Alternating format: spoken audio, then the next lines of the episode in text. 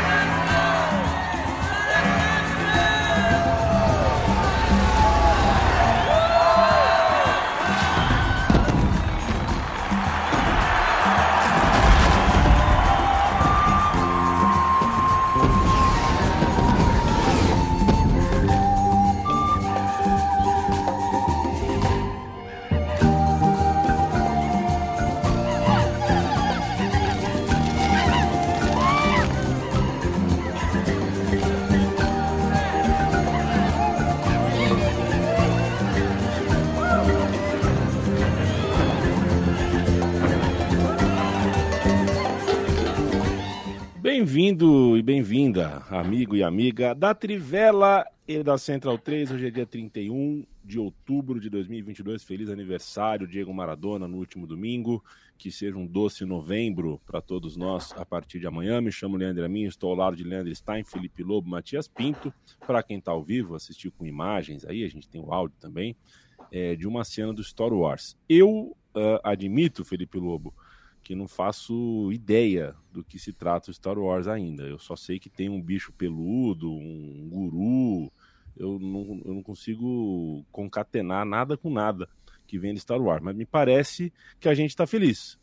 Me parece que a gente está feliz. Foi, isso eu consegui entender. Tudo bem? É, salve, salve, amigos, é, todos que nos ouvem. Foi, na verdade, assim, a gente já usou essa cena. Essa é uma cena, é a cena final de Retorno de Jedi, para quem assistiu Star Wars. É, e é uma cena de muita festa, né? Enfim, a derrota do Império. E o, a gente já usou uma vez quando a Superliga naufragou é, terrivelmente. E o Stein colocou ontem no Instagram dele e eu fiquei. Na hora que eu, ele falou isso, eu lembrei: putz, a cena é muito parecida com o que foi a noite de domingo pós-eleição no Brasil, né? Então fica aí o registro. Quem está ouvindo por podcast, você que está ouvindo por podcast, você ouviu melhor. No, no, nosso ao vivo o som não saiu muito bom.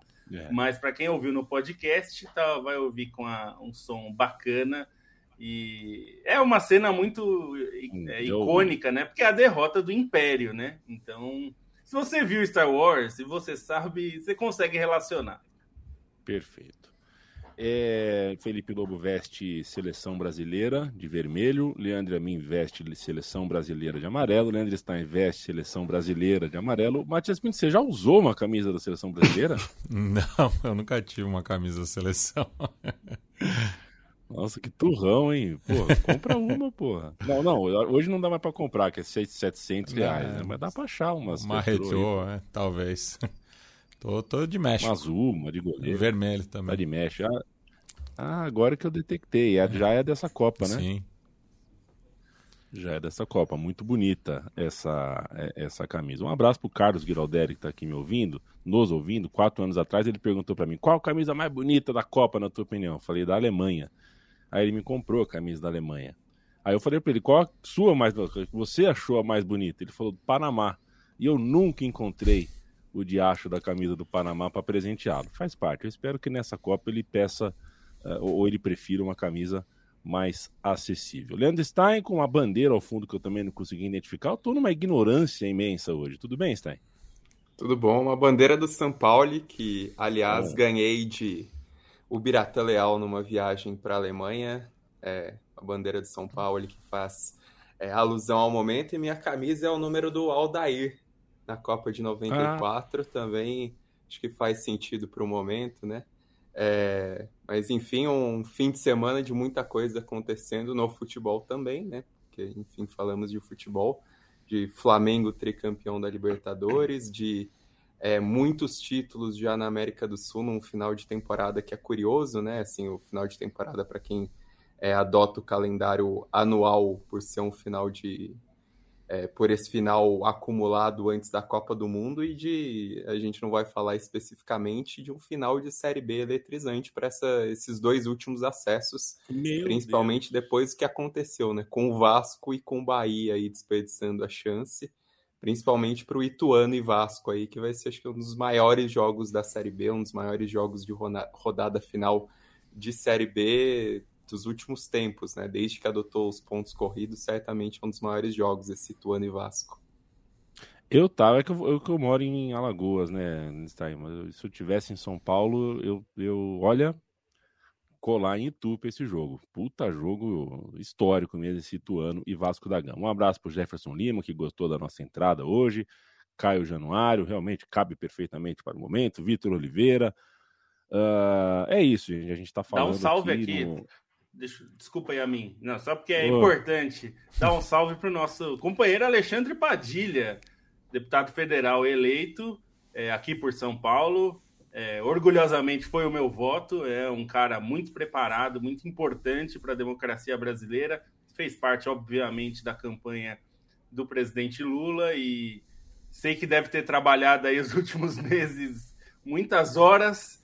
Estava até ontem à noite aquela correria, então um salve para Alexandre Padilha. Ele tá te cobrando, hein, Amin? Falou que é, salve a mim, companheiros, e a mim agora vou cobrar aquela cerveja em Brasília dia 1 de janeiro de 2023. Então já fica aí a intimação, Leandro e a mim, para você estar lá em Brasília é, para celebrar esse companheiro. E um abraço para Alexandre Padilha, toda a equipe lá.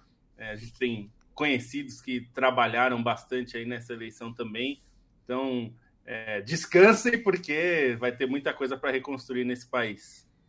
Quem sabe o nosso futuro ministro Pre... da Saúde, vai saber. Então, é o seguinte, eu vou tomar essa cerveja, Padilha, só não vou tomar se a gente entrar num caos uh, aeroportuário, rodoviário, que torne impossível, inviável a minha chegada a Brasília, mas quero tomar essa cerveja e quero que o elenco da Trivela da Central 3 tenha um furo de reportagem, né, Padilha? Se pingar o ministério, você conta aqui pra gente, tá bom? Abraço grande para você é, e para todo mundo que participou da nossa vida de alguma forma nesses meses, anos. E hoje, 31 de outubro, a gente pode olhar para o lado e, e, e, Eu gostaria que todo mundo continuasse usando o adesivo, sabe? É, porque a partir de agora mistura tudo de novo no metrô, né? Na rua. É, e para mim dá muito prazer eu olhar para alguém e saber que essa pessoa, se essa pessoa esteve ou não do meu lado, eu sei exatamente quais são os amigos e amigas que tiveram do meu lado uh, nesse tempo todo, que foram irredutíveis, que tiveram paciência, que tiveram estômago. O Brasil esteve muito, muito perto uh, uh, de intensificar o seu fascismo institucional. A gente passou por quatro anos lidando com o fascismo institucional. Teria sido muito grave se alguma coisa diferente tivesse acontecido ontem mas não aconteceu. E a gente vai em frente. Uh, é, num um fim clima de, semana, de Copa, né?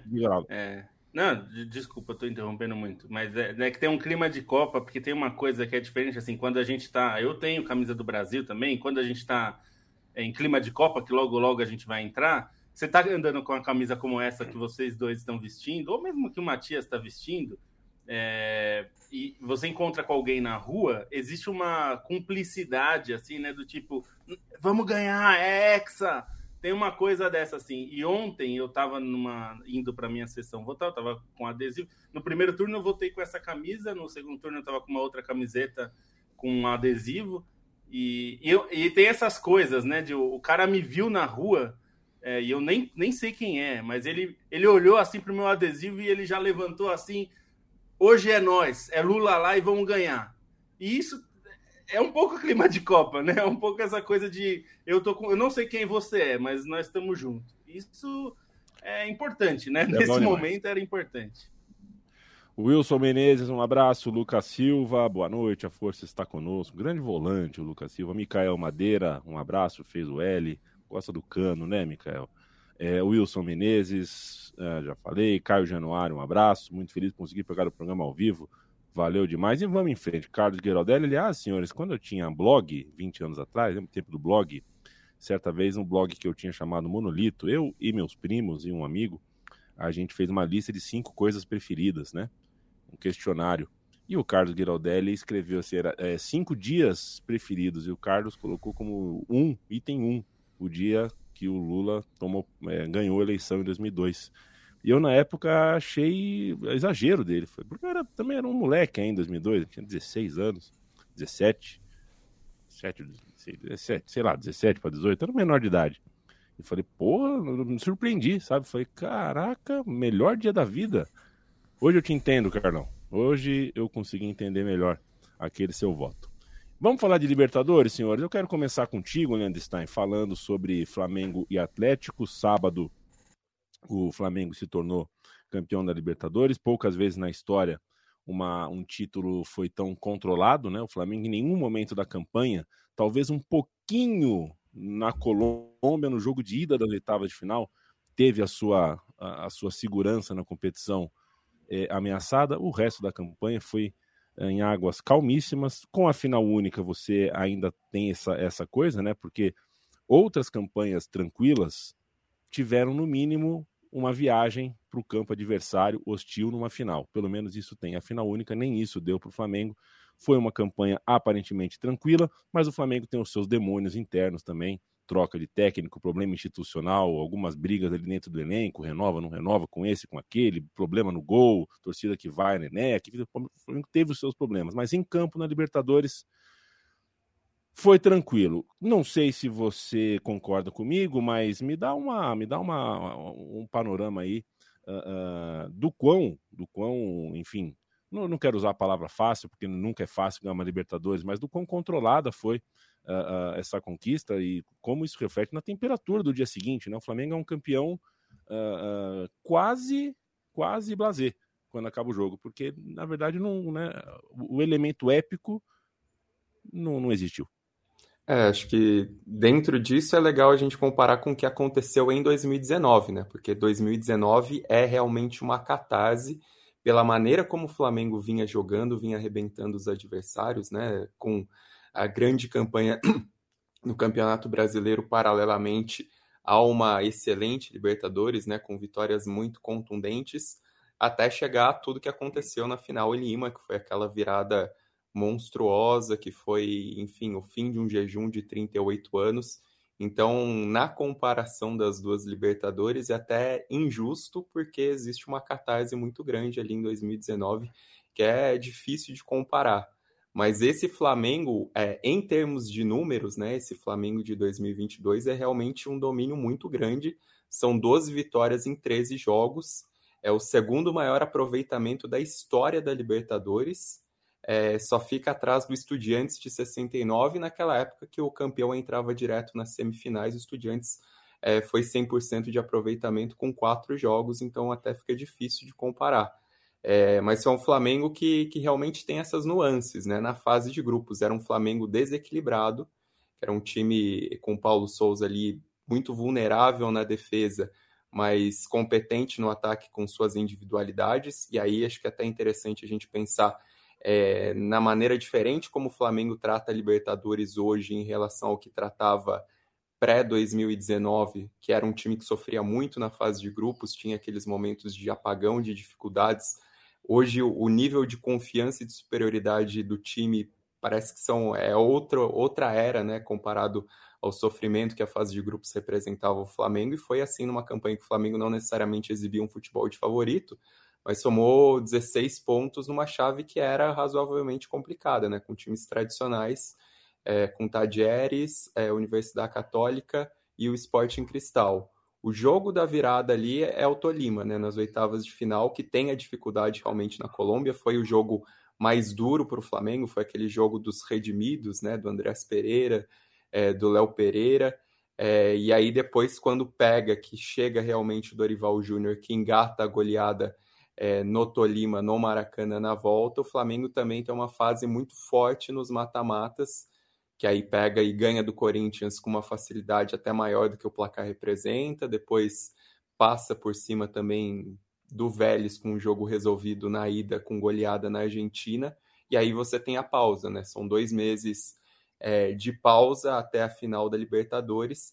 E essa final contra o Atlético Paranaense, achei que foi um jogo difícil pelas circunstâncias e até pela mudança é, do Flamengo entre nesse intervalo de semifinal e final, né? Porque o Flamengo é, caiu de nível em relação ao que foi aquele início do Dorival Júnior, é, pegou um Atlético Paranaense que, pelo que aconteceu na Copa do Brasil, era um time que sabia como enfrentar o Flamengo e o Felipão mostrou isso com os encaixes de marcação, com a maneira como o Atlético Paranaense teve chances de abrir o placar e complicou esse jogo do Flamengo até o time conseguir entender um pouco como é que funcionava, até Gabigol e Everton Ribeiro flutuarem um pouco mais para o time começar a melhorar o cenário.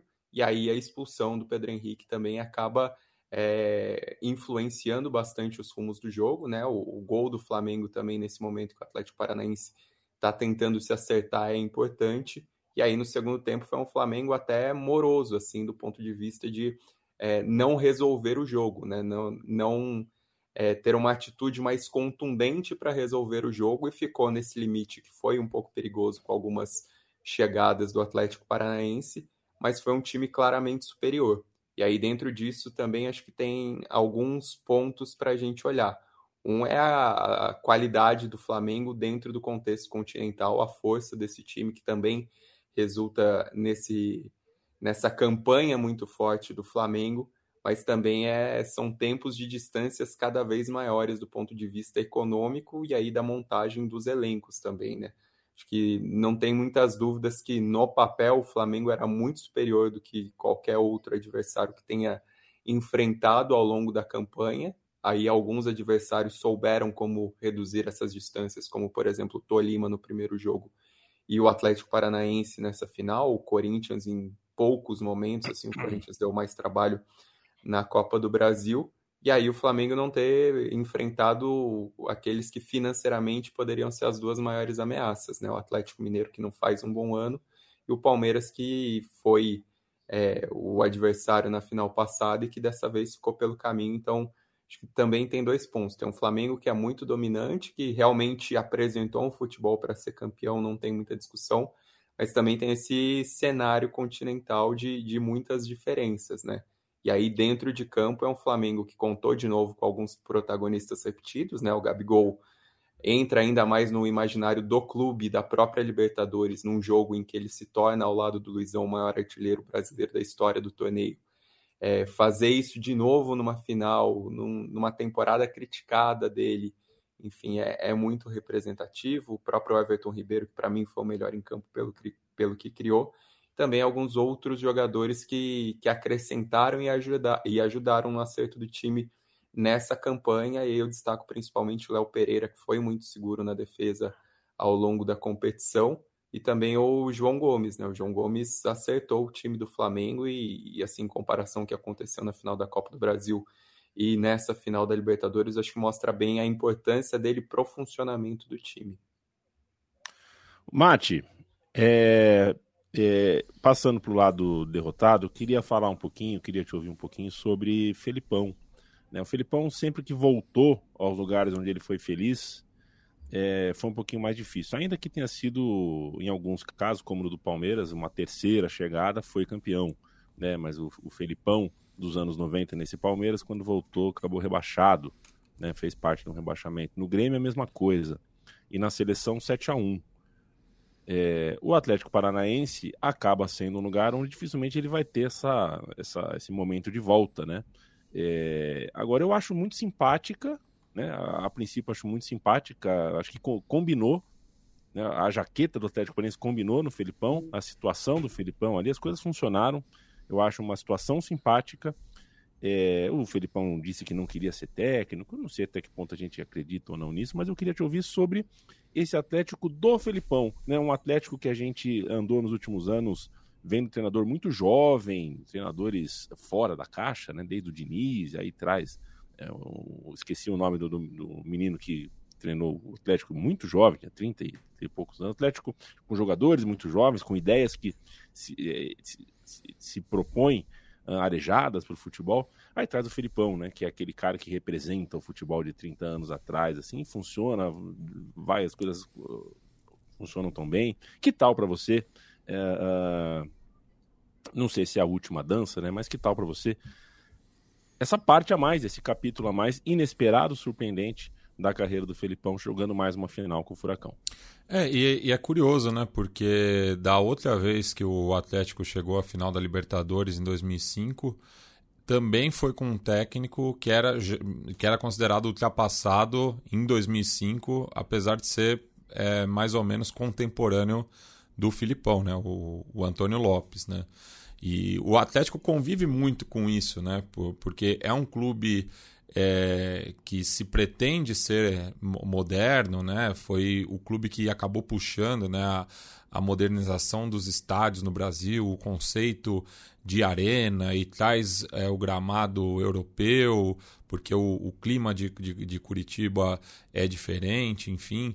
É, tem é, é, é, é essa, essa dinâmica, apesar de ser um clube que é um feudo político, né? E isso foi bastante criticado também, já que na véspera do, de uma das principais decisões do clube, o, o presidente do, do, do, conselho decide fazer uma postagem partidária, né? E daí tem uma discussão com o passado também, né? Porque é, no pós-guerra, né? Logo ali no, nos anos 40, o, a torcida do Atlético cantava uma marchinha que dizia que o, o, clube tinha sangue de russo, né, em oposição aos alemães do, do, do Coritiba, né? Então, se num momento flertou ali com, com o comunismo de uns tempos para cá, virou um, virou um time que é, abraçou, né, o primeiro a, a, Lava Jato, né, com a própria figura do, do Sérgio Moro, que também é um torcedor do Atlético Paranaense, é, aquele papo da República de Curitiba também, e agora mais recente, né, com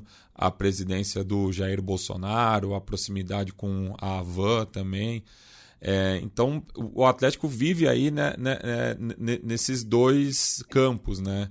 Se de um lado é um clube que, que é vanguarda em muitos aspectos, do outro é, é um retrocesso, né? É, e então o, o, Filipão acho que conseguiu lidar bem né, com esse momento. Né? Lembrando também que, tal qual 2005, o, o Antônio Lopes entrou no meio da campanha, o Filipão também, né, porque o, o Atlético não fez uma fase de grupos muito tranquila, né, um, um grupo ali é, bastante disputado né, com o Libertar, teve aquela goleada é, em La Paz né, contra o, o The Strongest, enfim.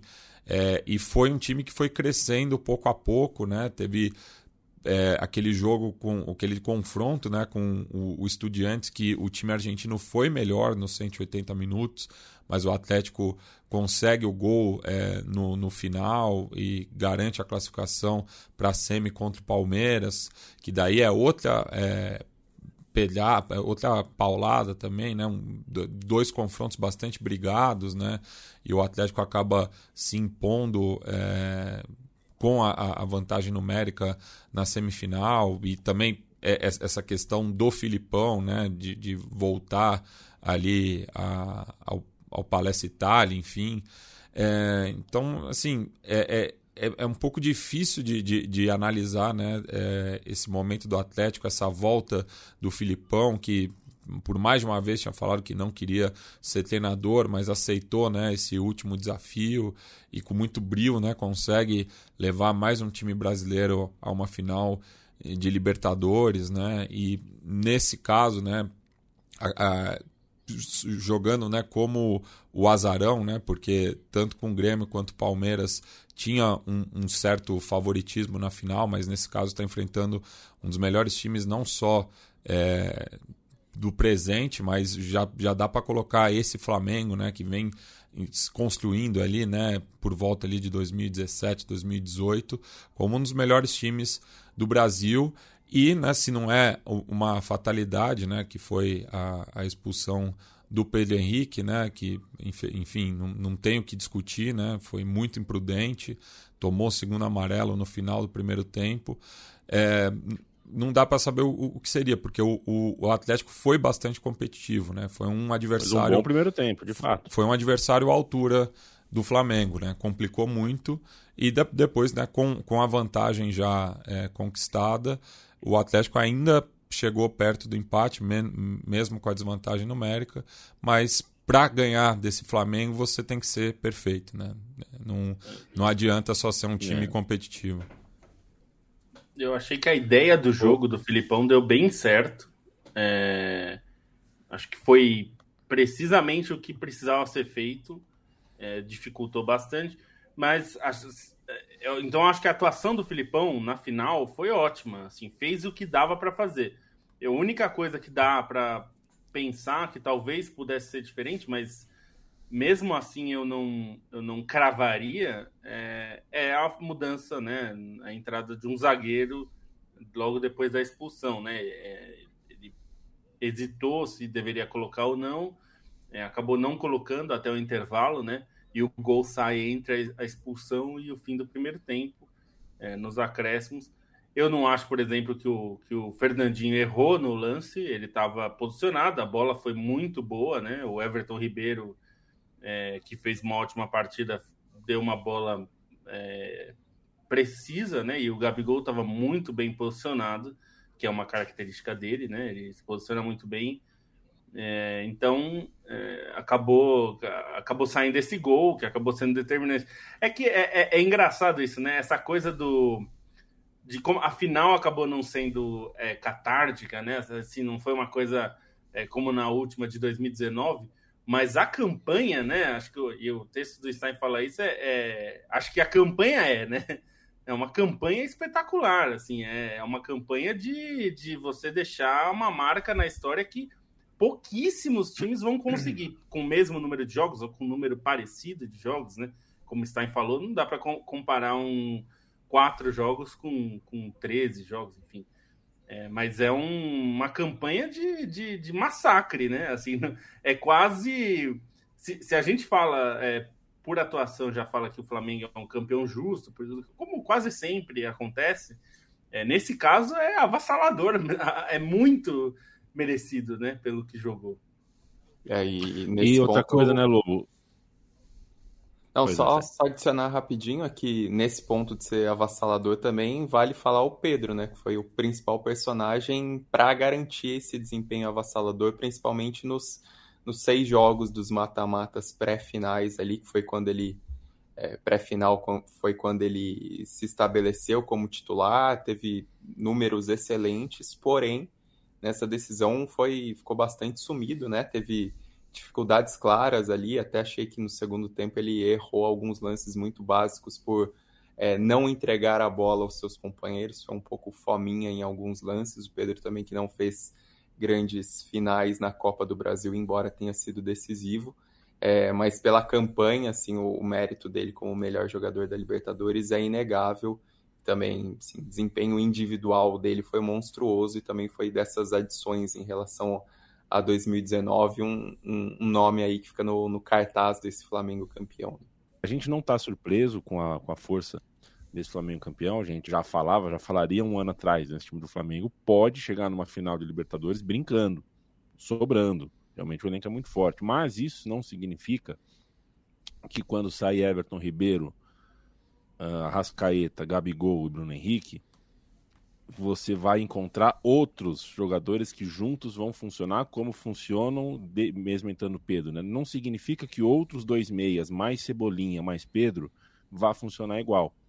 É, ainda que seja uma coisa uh, raríssima no nosso continente de hoje, uh, absolutamente dispare, talvez o maior desequilíbrio técnico uh, de uma final, de uma semifinal, de uma quarta de final de Libertadores, o que esse Flamengo consegue proporcionar, porque tem quatro jogadores ali de Copa do Mundo, mais um reserva de Copa do Mundo, é, é, ainda assim não é garantia de que as coisas vão dar sempre certo dessa forma. Então, é mérito do Flamengo que consegue manter com um salário muito alto, com bastante esforço, jogadores de primeiro nível, por 3, 4, 5 anos juntos, porque funciona. Não é tão simples quanto parece. Não é só colocar craque em campo, nem sempre é assim que funciona, e esse Flamengo funciona. Uma coisa é verdade, fez no Campeonato Brasileiro ruim. A força desse elenco do Flamengo, para mim, uh, não, não é aceitável a campanha que o Flamengo fez. Mais do que a posição final, a campanha. Nível de jogo, nível de, de comprometimento com as partidas, muitas vezes um time desconectado em campo. Mas, nesse mata-mata, quem é que pega o Flamengo frente a frente e elimina? É muito difícil, é muito difícil. Quero mandar um abraço para um ouvinte nosso aqui que, que justamente falou sobre isso, né? Eu perdi o seu nome, amigo, mas falou exatamente isso. É, é não tem problema não ter épico, exatamente. E, e, e eu, eu, guardei isso exatamente porque a nossa profissão aqui, muitas vezes, ela precisa vender as coisas como épicas, é, uh, porque de alguma forma isso traz mais pessoas para te ouvir. É, mas quando não é, não é. E não tem problema nenhum não ser. Né? E a gente tem que saber manejar uh, as coisas na temperatura que elas têm. Tô vendo o que você quer falar, Stein? Não, foi o Renan Neto, só ia adicionar o nome. Boa. Então.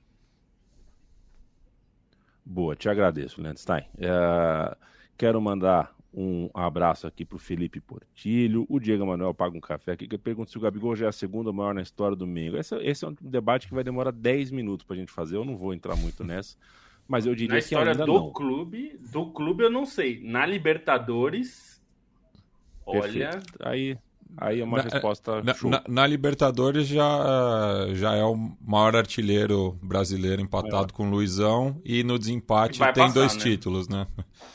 Podendo. É, dos 29 gols, 28 foram pelo Flamengo, né? Também é. Ele só fez um é. pelo e, Santos. E quatro em finais, né? O, quatro o, o, o Luizão, o, Luizão fez só. fez dois em finais. Fez um.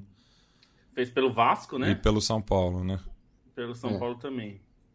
É, a, o, o, nível de participação do Gabigol em 19, em 21, em 22 é importante. Ele, ele faz os dois gols da virada, faz o gol que recoloca o Flamengo no jogo contra o Palmeiras e faz o gol do título. Quer dizer, o homem fazer duas vezes gol do título é, na Libertadores e em final em jogo único, né? Que esse, esse universo agora Sim. recente é muito difícil, né? Muito é algo muito marcante.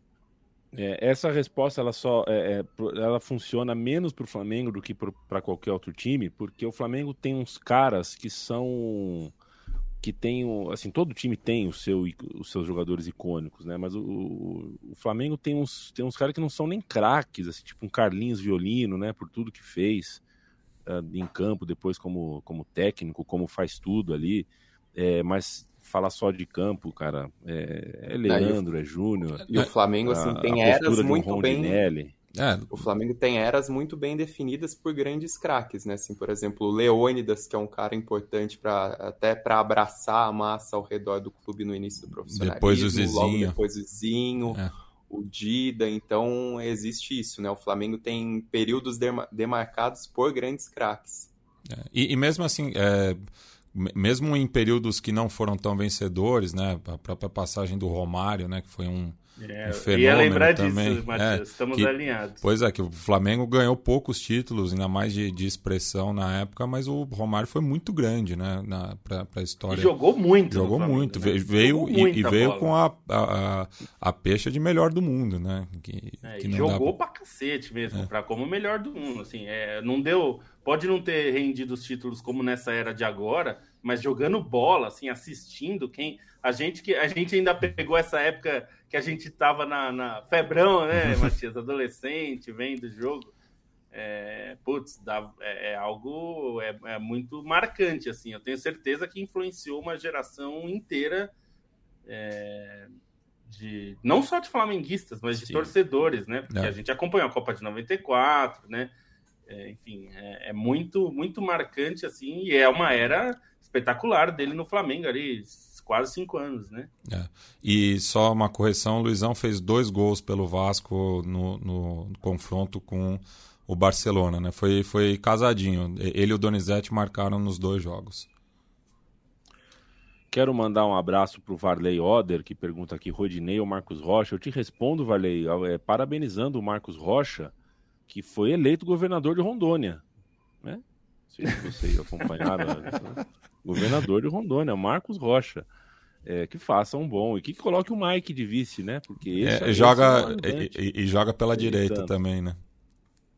Joga pela direita, é. certamente. Joga pela direita. Em Rondônia, é, inclusive, tem que jogar bem aberta a direita, né?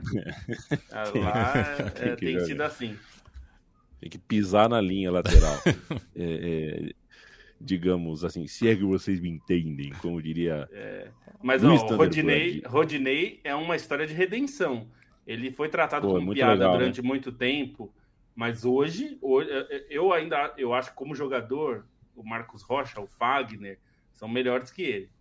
Mas eu acho que a história do Rodinei é de conquistar um espaço é. num elenco muito forte e ter sido muito importante, muito importante. Não Lobo. foi o melhor do time, mas ele é muito bom. Foi importante sim. É, é, o Rodinei, é, é, concordo com tudo isso, mas faço um acréscimo, um acréscimo grifo meu. Né? É, eu acabei de falar sobre o problema da gente vender as coisas como épico ou como trágico. É, e muita gente que precisa vender as coisas ou escolhe vender as coisas como épico, como trágico, vende, vendeu o Rodinei por muitos anos como um problema indissolúvel, como uma pessoa incapaz de andar dentro de campo, uma pessoa que precisava de, de amparo de uma bengala para ficar em pé dentro de campo, como se ele fosse um inválido. Foi tratado com covardia por muita gente que, se tivesse em começo de carreira, ninguém daria bola, mas como é consagrado, todo mundo ouve e amplifica. É, então faço, é um apelo que eu tenho feito cada vez mais, eu deveria fazer mais. É, na internet, com o celular na mão, com redes sociais, é, mais do que nunca você escolhe aquilo que você consome. É, lembrem do caso do Rodinei é, e, e, tente escolher, ouvir e ler as pessoas que têm traços de respeito pelos outros. Elder Gomes, um abraço. Jonathan Pereira, valeu demais. Foi feliz demais com o resultado de ontem nas urnas e perceber que em Floripa há muito mais eleitores antifascistas do que às vezes parece. Tem isso, né? Tem isso. A, a coisa da rua. Eu lembro perfeitamente do, do, da eleição Dilma contra S. Eu, eu acordei em BH. E em BH era todo mundo de amarelo e azul na rua. E quem ganhou lá foi a Dilma, né? Então tem essa diferença entre. Mesmo no futebol tem. Muitas vezes você olha, você sai pra rua no dia de jogo, tem muito mais camisa do São Paulo do que do Palmeiras. E, no entanto, você vai. Né, isso no tempo que o estádio era dividido, né? E você chega no estádio tá tudo mais ou menos meio a meio.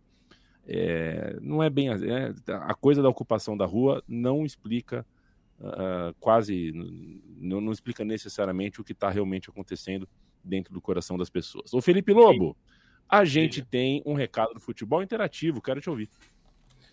Pois é, a gente fez uma parceria com o Futebol Interativo e é importante porque, assim, muita gente que nos ouve, nos acompanha, fica pensando e quer trabalhar com futebol. Pensar em trabalhar no, no mercado do futebol. E o esporte, o, futebol interativo, eu fiquei com esporte interativo na cabeça, mas é o futebol interativo é o caminho para construir uma carreira para quem quiser seguir essa trilha. Tem várias opções é, de cursos, e entre os cursos que estão, é, que você pode começar, se você quiser trabalhar com isso, tem o curso de Media Training e assessoria de imprensa no futebol, para você trabalhar com futebol na parte de comunicação.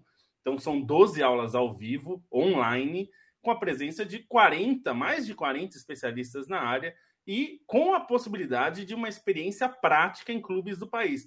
Tem várias parcerias de clubes com o futebol interativo, então, para os alunos poderem exercitar é, esse conhecimento. Então, para quem se interessar pelo futebol interativo, que é um, é um núcleo que surgiu lá na Universidade Federal do Rio Grande do Norte, já tem algum tempo que eles estão aí no mercado e fazendo muita coisa legal, muitos cursos bacanas, a gente conhece já tem algum tempo. Então, para quem quiser, é uma escola de formação importante, a maior escola de formação de futebol do Brasil. Se você usar o link que a gente vai deixar na descrição, futebolinterativo.com barra links barra trivela, você ainda ganha mil reais de desconto no valor do seu curso. Então é um curso bacana, o pessoal do futebol interativo, a gente conversou com eles esses dias, tem muita coisa bacana por lá. Quem quiser, vai lá no site deles, vai lá que a gente é, recomenda o curso deles. O curso deles é bom para quem quiser trabalhar em esporte e ainda não trabalha, ou para quem já trabalha com futebol ou esporte em geral e quer se aprimorar, que é uma coisa que a gente mesmo fica sempre pensando em, em fazer. Então você vai lá é, e se inscreva porque vale a pena, é gente de qualidade. Muita gente que já passou pela Trivela, já inclusive participou como professor dos cursos lá. Então, é, vale a pena ficar de olho. Então, futebol interativo, a gente vai deixar aqui o link na descrição do vídeo, beleza? Show de bola. Um beijo, um abraço para todo o time do futebol interativo. Uh, e, Matias Pinto, olha isso daqui, ó. É a invenção de Morel, Salva Tierra, comprei tudo isso aí, ó. A trégua, eu, na internet, foi, foi aquele dia, dica, foi aquele dia que você perguntou, né, de... Exato. É. Eu comprei o primeiro lote 4, eu comprei cinco livros, só que um foi por Kindle. E agora eu preciso comprar um Kindle. Eu comprei por ah. engano, né? Eu cliquei quando eu vi tinha comprado o Kindle, não tinha a versão. Mas sabe o que, que é isso aqui? Dá pra Quatro ler livros sudacas, né? Ah. É, ah, é? Vou, vou atrás disso. Quatro livros sudacas, vou comprar outros, e isso aqui é o meu objetivo de fazer parte do time. Oi. Alô, Bigladeira Rei. É. Contei com alô, ele, viu? Alô. Falamos, falamos é, sobre o então. Sudaca. É isso que eu, é isso que eu tô te é. falando, Matias. Eu quero. Eu, eu, eu, eu, tô, eu, estou me preparando para fazer parte desse Aí. time. E, e, entro, e, e boa. Eu não entro nos lugares de minha boca, não. E boa, e, e eu, eu preciso voltar a ler ficção também. É, preciso desanuviar um pouco, né? Só, só, só, leio o livro de não ficção, preciso de um, de um romance um pouco, né? É, sair um pouco, né? Um escapismo.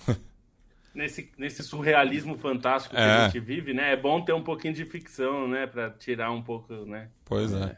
Loucura. E um beijo pro Cristiano e pro Pedro do Meio Delírio em Brasília, que tem um ótimo trabalho se alimentem bem. Vivem um drama Para a gente fechar.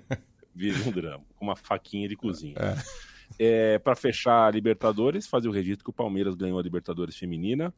É, na final, dá para fazer a comparação de muita coisa que a gente falou aqui sobre o Flamengo, né? É, a gente, mesmo sabendo que o Palmeiras não estava jogando bem, a gente sabia que o elenco do Palmeiras é muito mais forte que o do Boca Juniors e poderia vencer uh, mesmo longe de estar tá 100%.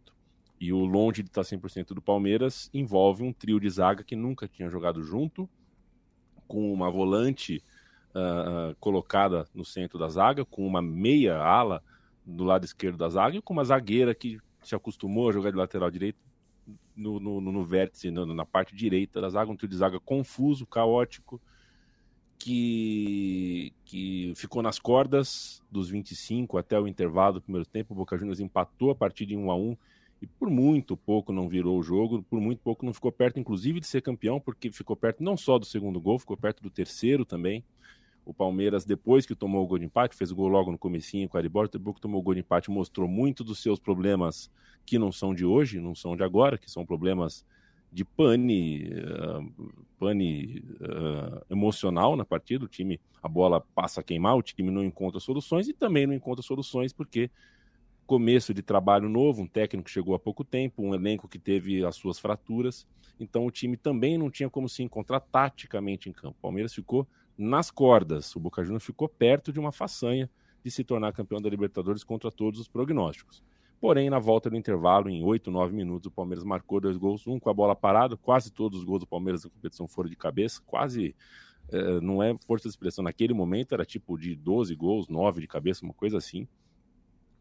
E com o 3 a 1 no placar aí, a musculatura dá aquela relaxada, a oxigenação do cérebro volta para o normal, e aí o Palmeiras tirou onda, fez um segundo tempo do tamanho da sua capacidade técnica e por 22 horas, né, o Palmeiras foi o atual campeão da Libertadores, tanto do masculino quanto do feminino, até que o Flamengo vencesse o Atlético Paranaense no fim da tarde de sábado. O Palmeiras jogou na sexta-feira contra o Boca Juniors e ganhou a, a, Libertadores. Matias, a gente daqui a pouco vai falar, vai para a Europa, vai andar um pouquinho por Alemanha, vai falar um pouquinho do, da sensação georgiana. Nunca imaginei que é, falaríamos isso, com um dos melhores jogadores do mundo hoje, é um georgiano.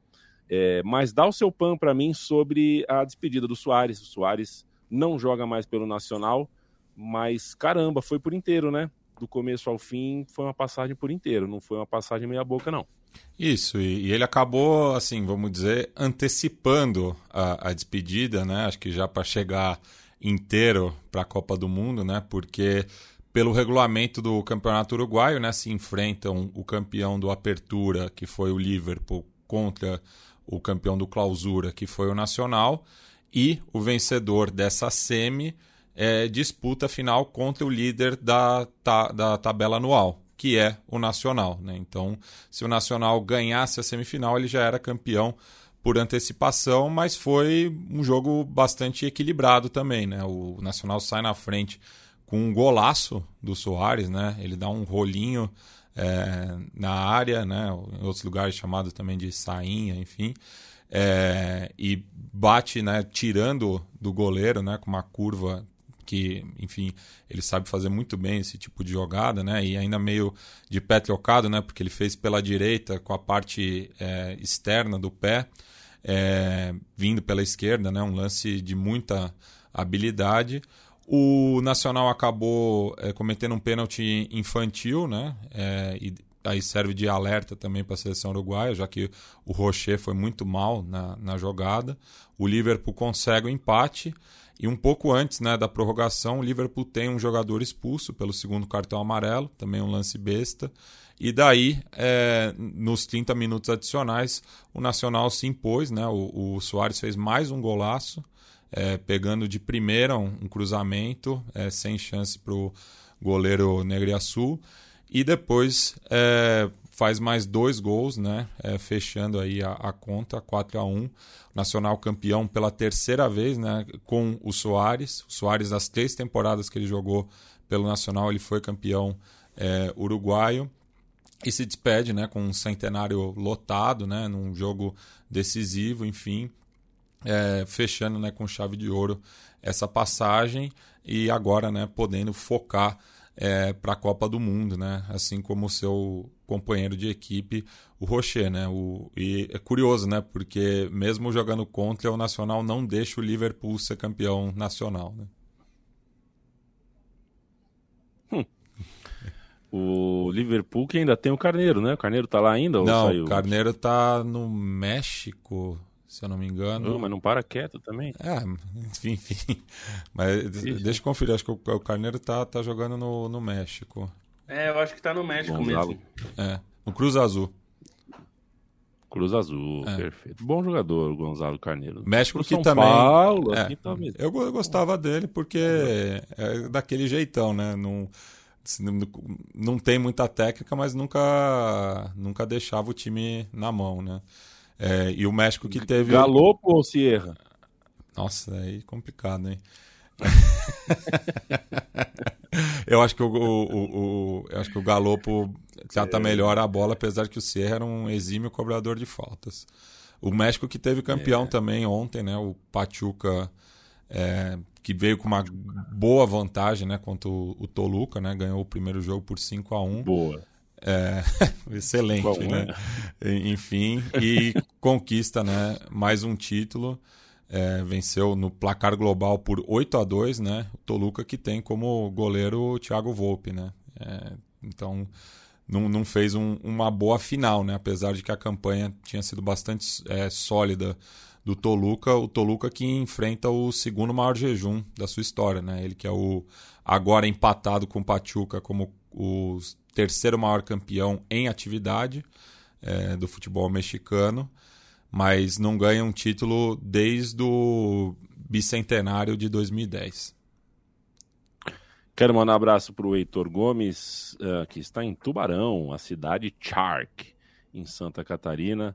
Uh, já viu comentário, tem gente de Chapecó, Floripa, região sul, em peso aqui, uma coisa de maluco. Quero mandar um abraço para o Bruno Marlon, Boa tarde, companheiros. Queria pedir espaço para mandar um salve para o meu amigo Luan Araújo, que foi gigante esse sábado no episódio do, da deputada. Se, se é que dá para chamar aquilo de deputada, de pessoa, né? Aquela que é, é uma figura das mais grotescas entre as grotescas, né? E o Luan acaba que é um conhecido de muitos de nós, é pelo menos meu, do Matias, é, não sei se do Lobo. Eu, eu, eu, eu não conheço ele pessoalmente, muito, né? só virtualmente, mas é um cara muito firmeza, né, na, na, no Twitter principalmente, e fiquei muito assustado, né, com, é. com o que aconteceu, até porque no, no bar onde é, termina né, a perseguição, tinha um outro amigo meu também presente, então ver duas pessoas que, que a gente troca ideia é, sendo ameaçadas da, da forma co, como aconteceu é bastante assustador. Né? É, não, muito boa lembrança. Eu quero mandar um abraço também. Mandar um abraço é, também só... pro Felipe Castro. Eu encontrei o Felipe Castro ontem é, em uma situação um pouco desagradável. Já tá tudo bem. Mas um beijo para você, Felipe Castro. Um abraço. O beijo e o abraço que talvez você não tenha sentido ontem, tido aqui ao vivo. Não, é só para ressaltar isso do Luan, porque é, o Luan jogou já, a gente joga a Copa Jorge Campos, ele jogou com a gente na, na última edição, é um cara, é, gente boa demais. Estava lá um outro amigo nosso que é o Reinaldo, que é quem estava junto com ele, e, e é evidente, assim, porque fica umas discussões técnicas, né? A mim, não, mas pode, porte, não, mas ela tinha nem se fosse um policial militar em serviço, uhum. não pode fazer o que ela fez. Então é, fica essa discussão de sexo dos anjos, de posse, porte, não sei o quê. Não se persegue uma pessoa desarmada com arma em punho, colocando em risco várias pessoas. Ainda um segurança dando tiro para o alto. É, Parece que ainda teve outro tiro, é a polícia vai investigar. Sendo que, sendo que ela estava deliberadamente descumprindo a, a lei eleitoral, né? Já que não pode andar é. armada é, é à véspera é o... da eleição. É, então assim, é esse é o bolsonarismo. País, né? É esse o bolsonarismo. É. é. É, contra isso que a gente se levanta, entendeu? Mais do que qualquer coisa, é contra esse tipo de gente que se levanta, porque o que eu falo para as pessoas, pra, eu falei para algumas pessoas, ó, poderia ser um de nós lá. Poderia ser um de nós. Porque é, ela atacou e como atacaria qualquer um de nós. Se eu, ando, se eu passo na frente dela com essa camiseta, é, ela, eu tenho certeza que as coisas iam, iam escalar. Então, assim, é esse. E eles fazem isso porque eles acham que eles podem, porque eles, eles são validados por outros bolsonaristas e pelo principal líder. Então, é, é, contra isso que a gente tem que lutar, porque é, discordância é uma coisa. Sair perseguindo alguém com uma arma, alguém desarmado com uma arma, e a, a força da imagem é muito simbólica, né? Quer dizer, um homem negro fugindo de uma mulher branca com uma arma na mão e dois capangas. Que são isso, são capangas. Tá? Então, é, é, é vamos, é difícil. É isso que a gente vai mudar. Leandro Stein, seguinte. Uh, União Berlim segue na saga a gente sempre espiando uh, se vai dar pé, até que momento vai dar pé, qual é o tamanho do fôlego. Está sendo uma história muito interessante. O União Berlim tinha perdido temporariamente a liderança, mas virou a partida contra o Gladbach e uma virada no apagar das luzes e volta a ser líder do campeonato alemão. Qual é o segredo? Bom, o segredo é um time muito fechado, muito unido e assim, esse esse jogo foi um jogo em que a torcida, o clima, o ambiente do estádio fez a diferença, né? Porque não era um jogo ruim quando o time toma o primeiro gol, depois é, tem chances de, de reação, né? Teve dois gols anulados. E aí, quando acontece a virada no fim, é um momento em que o time está muito apoiado pela torcida, tá uma, uma força, uma energia muito grande no estádio, os substitutos também entraram bem, e aí num, numa cobrança de escanteio acaba saindo gol no último minuto, né, no último lance da partida. O União Berlim salva essa liderança. Acho que é, é difícil a gente pensar do, que o time vai conseguir manter, ainda mais com o Bayern de Munique crescendo, né, fungando no cangote cada vez mais. O Bayern parece que encontrou um jeito de jogar, principalmente com a volta do Goretzka e o encaixe do, do Choupo-Moting no ataque mas o União Berlim é, vai sendo heróico, né, de, de conseguir sustentar essa liderança, mesmo é, com as limitações do elenco, mesmo lidando com uma Liga Europa e uma campanha na Liga Europa que renasceu, né, depois de duas derrotas, é, emendou três vitórias e agora só depende de si para a classificação aos mata, aos mata-matas. E aí o time num jogo como esse cresce também é importante é, até para falar, até para pensar no, no, tipo de jogo do União Berlim também, que é um time que tem essa força no jogo aéreo e isso acabou se tornando vital no momento de pressão ali, de, de tentar a reação contra o Borussia Mönchengladbach. Então é um, um baita resultado até para a injeção de ânimo do, do clube nesses, nesses momentos pré-Copa do Mundo em que o calendário está apertado e a Copa do Mundo talvez conceda um respiro que pode ser até importante para o União Berlim, algo que a gente já discutiu em outros programas, como o time não tem um impacto de jogadores convocados, como vai ter, por exemplo, como terão os principais concorrentes, em especial o Bayern de Munique. Ô Felipe Lobo, é, você lembra de 2001, o campeonato estadual de 2001? Você lembra que teve Flamengo campeão com o gol do Pet? É, a gente teve a primavera de Caxias, né? Em 2001, é, as coisas acontecendo com o futebol de Caxias, primeiro, primeiro Juventude, depois o Caxias. A gente teve o, o Corinthians, campeão brasileiro, campeão paulista em São Paulo, numa competição onde os times da capital jogavam quase sempre no interior, né? E sabe o que aconteceu durante aquele campeonato estadual? Nasceu Kivisha Kvara Skelia. o em Tbilisi ele nasceu em fevereiro de 2001. Só se falava dos estaduais uh, brasileiros lá na Geórgia. Ele começou no Dinamo de Tbilisi. O futebol manager nunca me contou que ele existia, nunca me indicou ele como craque, né? E geralmente as coisas acontecem para quem joga futebol manager. Eu vejo o cara arrebentando ali, e aí eu fico de olho, daqui dois, três anos ele realmente aparece no meu noticiário, né? De fato isso acontece. Tipo, eu, eu tô de olho no Anel, o Amedzodzic aí, o zagueiro lá da. Ele vai aparecer daqui a pouco na minha, na minha telinha, né? O Bósnio, né? É, esse cara não apareceu, o que vai não apareceu. Ele, eu descobri o cara arrebentando no Napoli. Cada vez que eu vejo ele jogar meia hora, 45 minutos que seja, eu gosto muito, realmente um jogador muito interessante. O Napoli uh, continua sem, sem, sem tropeço, né? Continua sem derrota na temporada. Abriu cinco pontos na liderança do campeonato italiano. Eu falei para o meu sócio, Chico Patti, que não acredito mais no Napoli, desisto, porque acreditei no Cavani, acreditei no Higuaín, acreditei no Lavezzi, acreditei no Insigne, acreditei no Diabo. Mas olha, acho que eu vou acreditar no Kivara. Olha, tá difícil não acreditar, viu? Sendo bem sincero, o time continua. É, é, eu acho que mais do que os resultados, né? os resultados são ótimos, é evidente, mas o que mais é interessante, que eu até falei na edição passada, é que é sempre recomendável assistir ao jogo do Napoli, porque você vai ter um bom programa, é um bom entretenimento. Ele é um. O, cara, o Kvaratskhelia é um. Kvaratskhelia é um. É, é, é um showman é um cara. É, não porque ele vai ficar fazendo piruetas e tal, mas é que ele é um cara muito inventivo, muito habilidoso, né? E consegue arranjar muitos espaços e tal. Então, é, e não só ele, eu acho que o, o Napoli, a gente falou do Gil Simeone na Champions, né? Como ele encaixou bem. É, o Zenhen, que é o titular, mas eventualmente já tem sofrido com lesões nessa temporada, o, o, o Gil Simeone pode e está eventualmente substituindo ele bem. É, mas é um time interessante do Napoli, né? E, e, ter aberto cinco pontos numa rodada ainda que, que o Milan, que me parece nesse momento o time que mais está pronto para brigar, né? Com o Napoli lá na ponta da tabela, é, numa rodada que né, o Milan tropeça e aí o Napoli abre cinco pontos, eu acho que é um bom sinal, considerando que a gente está perto da parada da Copa, né? A Copa vai parar agora em novembro. A, a, os campeonatos vão parar agora em novembro, porque a Copa começa no dia 20 de novembro. Então é bem possível que o Napoli vá para, essa parada com uma vantagem já na, na, no campeonato italiano. E claro, isso até já aconteceu, né? O Napoli chegou até a virar o turno já em primeiro lugar nesses últimos anos, é, mas me parece dessa vez muito mais consistente, né? Não só pelos jogos do Campeonato Italiano, mas pelos jogos da Champions também, que tem um outro tipo de desafio.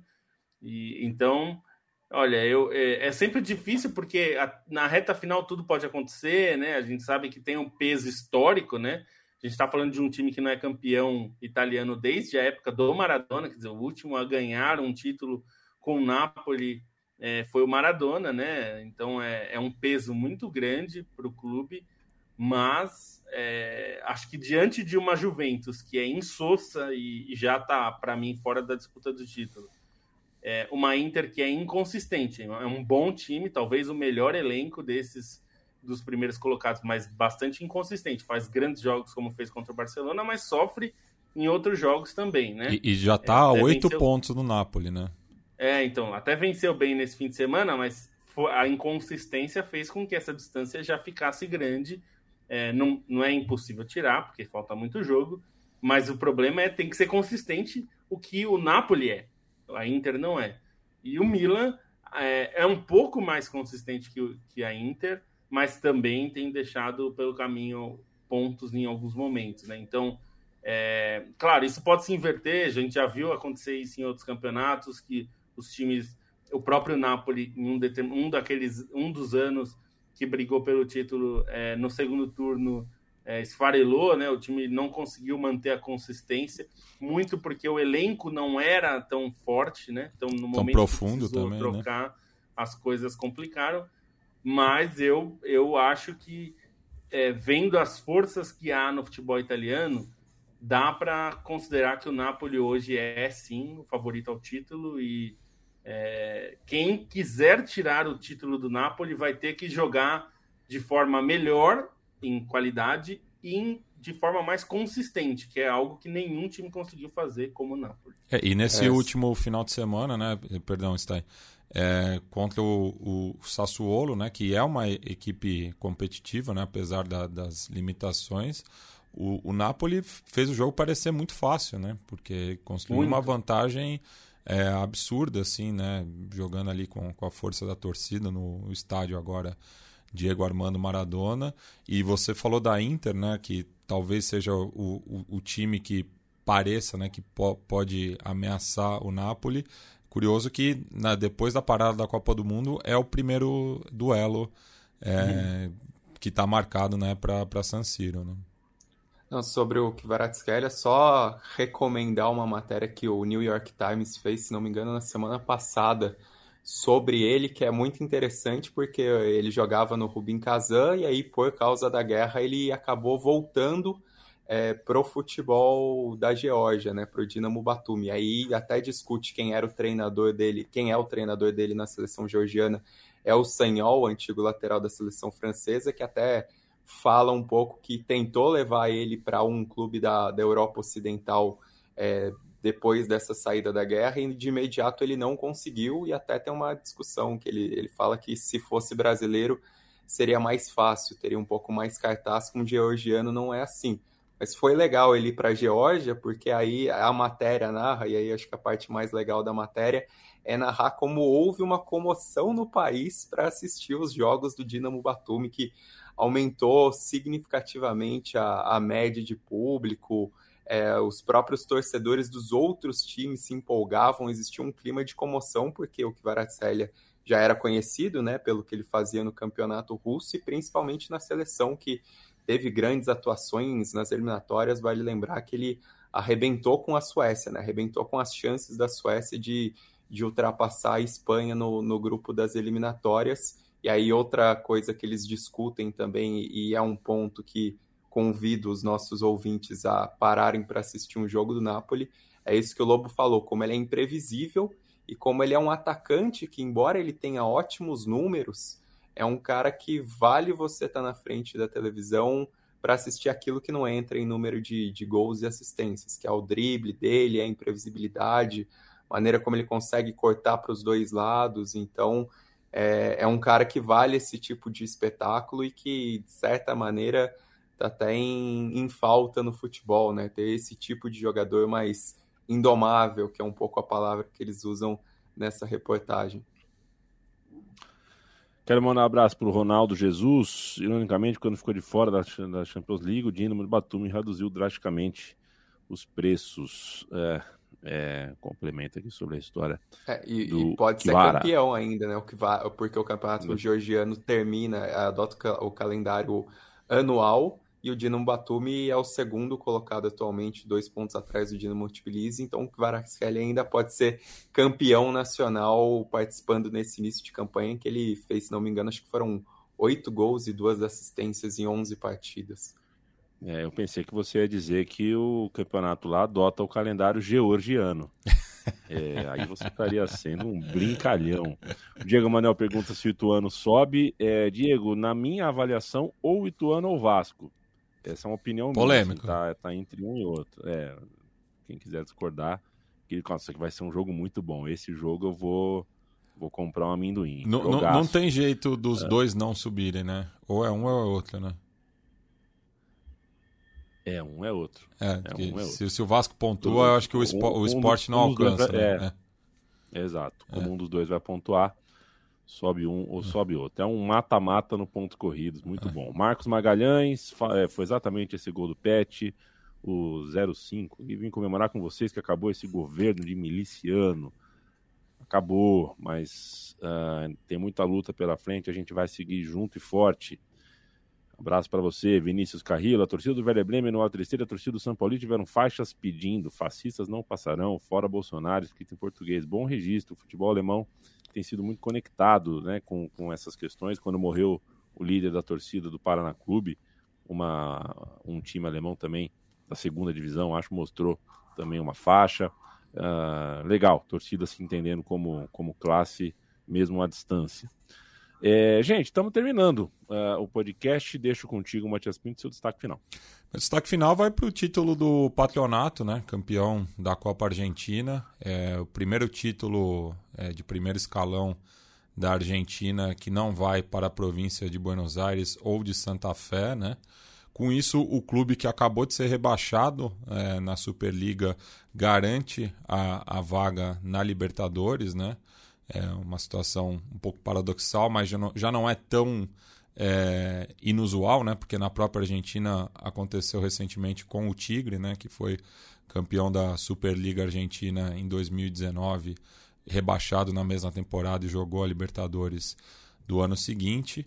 É, o final contra o Tajeres, né? Então qualquer um dos dois que fossem campeões ia ter essa primazia, né, de ser o primeiro título de fora das duas províncias mais tradicionais do futebol argentino. É, o Tajeres que fez uma temporada é, agridoce também, né, porque chegou até as quartas de final da Libertadores, mas pela Superliga não conseguiu classificação para nenhuma das Copas continentais. O gol foi bizarríssimo, né? É, procurem é, depois ver aí, tá? Enfim, já viralizou bastante também, né? Porque o jogador do, do Patronato, é, ele, o Banega, que não é aquele, né? Não é o Ever Banega, ele dá aquele passe, sabe? Que é, ele estica demais a bola, aí ele dá um carrinho para tentar recuperar e no carrinho bate no jogador do Tajeres e encobre o goleiro, enfim, um, gol muito esquisito, né? Mas que dá esse título aí para a equipe da província de Entre Rios, né? Que é, o, o, nome completo, inclusive, é, bastante curioso, né? Que é Clube Atlético Patronato de la Juventud Católica. Então, mais um estreante aí na Libertadores, né? Semana passada a gente tinha destacado os dois uruguaios e os dois chilenos é, que vão disputar a principal competição continental pela primeira vez. E nesse momento, inclusive, o Curicó Unido recebe o Nublense, né? Estão empatando por um gol. É, e esse é o duelo que define quem vai para a fase de grupos e quem vai para pré-libertadores, né? Como Chile 2 e Chile 3. É, né? Enfim, nessa ordem.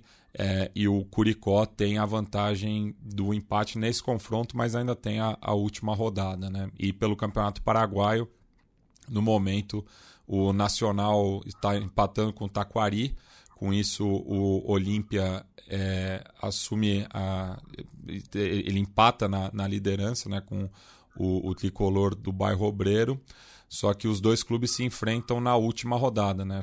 Tem ainda mais uma rodada antes desse confronto, mas o campeonato está bastante em aberto, até porque o seu Portenho joga ainda hoje contra o Libertar, é, podendo encostar aí no, nos dois líderes. Então, nessa reta final, tem três times ainda brigando pelo título. Beijo, Landstein. Até quinta. Beijo, só para adicionar também mais um estreante na Libertadores, que foi campeão venezuelano Metropolitanos, né? Mais um time a estrear, ganhou o campeonato venezuelano nesse final de semana, inclusive vai ser tema de matéria da Trivela. Só para dar um destaque que eu queria dar antes também, que absurdo é Linda Caicedo, né? Vejo como a principal herdeira da Marta e a gente tem que ressaltar que a que a menina de 17 anos ela foi decisiva para a Colômbia na Copa América e foi eleita a melhor jogadora da competição, né? Foi decisiva na campanha é, de vice-campeonato da Colômbia.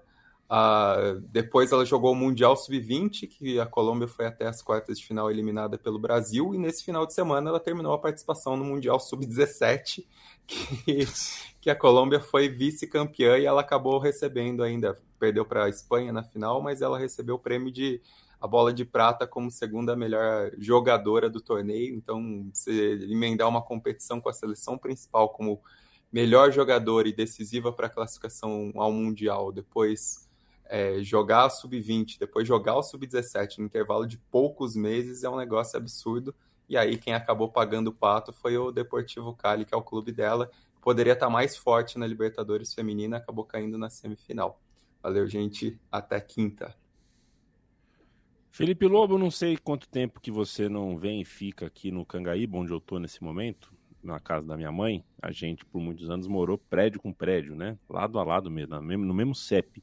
É verdade. E não sei se você está sabendo, o Cangaíba está infestado de cigarras. É, é bate né? essa eu, hora. Eu, eu, ouvi isso indo votar ontem. Que eu voto. Cara, no, parece no que você está. Guilherme de Almeida, né? Votamos no mesmo lugar. Parece que, que você está num estádio de futebol com apitos. É, é, é forte o barulho. De fato, de fato. É, é da época do ano, né? Normalmente na, na primavera ela, elas aparecem. É que acho que estava demorando mas não um tão forte. É, talvez não tão forte, mas é, acho que deve ser coisa da mudança climática, porque estava demorando, né, para ter calor. Elas aparecem mais no calor, né? É, tem um então, desgraçado então, realmente... que mandou passar a boiada. É, então a gente é, tá vendo essas. Essa semana já disse que vai abaixar a temperatura é. de novo. A gente não, não tem mais muito essas coisas. Então, só deixar aqui Beijo. a mensagem né, de esperança para todo mundo. Isso vai acabar, faltam dois meses para acabar esse governo terrível. E vamos que vamos. É, independente de quem você pensa, eu sei que tem eu conheço muita gente que nunca tinha votado no PT antes e votou dessa vez. Né? Então, fica aí. Vamos até a próxima. Até segunda-feira. Manda um abraço pro Pericles Nóbrega, pro Francisco Até quinta, Trovão. né? Em 2012, é? Até quinta. Francisco Trovão, é, o que aconteceu com o Patronato esse ano, campeão da Copa e rebaixado, aconteceu com o Palmeiras em 2012. Uh, Rafael 1903, salve amigos. O Pericles fala aqui, obrigado por estarem conosco nos últimos quatro anos. É a gente que agradece. Vocês talvez não tenham ideia do quanto é gostoso a gente saber que tem a companhia de vocês. Eu estou fazendo um H aqui porque eu quero terminar essa live com uma hora e 13 minutos. Christian Frederico, 50 para Ituano e Vasco é mais ou menos isso. É ou sobe ou não sobe. Essa é a. Que bom que você concorda comigo. Valeu, gente. A gente se encontra na quinta-feira. apoia.se barra central 3, apoia.se barra trivela. Se você quiser comprar os produtos da, da Trivela, você entra em trivela.com.br barra loja ou capred.com.br barra Trivela e leia a Trivela em trivela.com.br todo dia conteúdo uh, novo por lá. Confira a programação da Central 3 também em central3.com.br e cantemos todos tudo que uh, ficou entalado para gente. Até quinta-feira e ei, Neymar, vai ter que declarar. Tchau, tchau.